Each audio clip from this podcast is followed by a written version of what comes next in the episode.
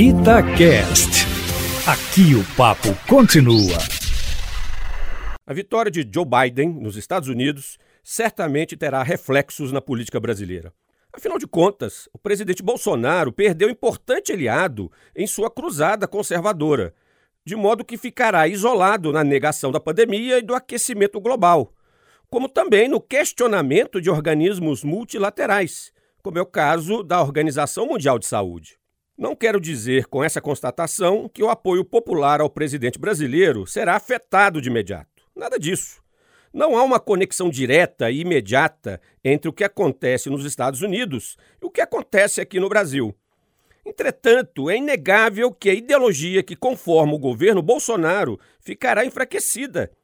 As pautas ambiental e de política externa, por exemplo, não poderão permanecer do jeito que estão. O bolsonarismo estava muito sustentado no trumpismo.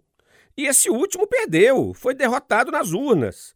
O país mais poderoso do mundo vai trilhar a partir de agora outro caminho ideológico, valorizando mais os direitos humanos, o combate ao racismo e a preservação do meio ambiente. Não se trata de dizer que o governo Joe Biden será um governo de esquerda, de cunho socialista. Longe disso. Joe Biden pertence à ala mais moderada do Partido Democrata, caracterizando-se por posições políticas mais ao centro, priorizando a conciliação ao invés da radicalização. O presidente Bolsonaro deverá tomar uma decisão estratégica a partir de agora, no sentido de definir o tom da segunda metade do seu governo.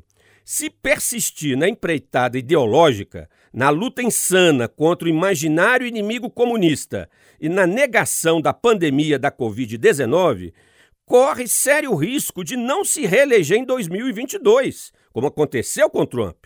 Se tiver o mínimo de bom senso, reorienta sua agenda política, colocando em segundo plano a ala ideológica, o que entendo ser pouco provável. De qualquer modo, o mundo não será mais o mesmo a partir da derrota do trumpismo. Os grupos político-ideológicos de extrema-direita ficam necessariamente mais enfraquecidos, revertendo tendência de anos anteriores. E o que há de mais animador nesse processo é a reafirmação dos princípios da democracia liberal. Esta instituição social volta a ser legitimada. Luiz Flávio Sapori para a Rádio Itatiaia.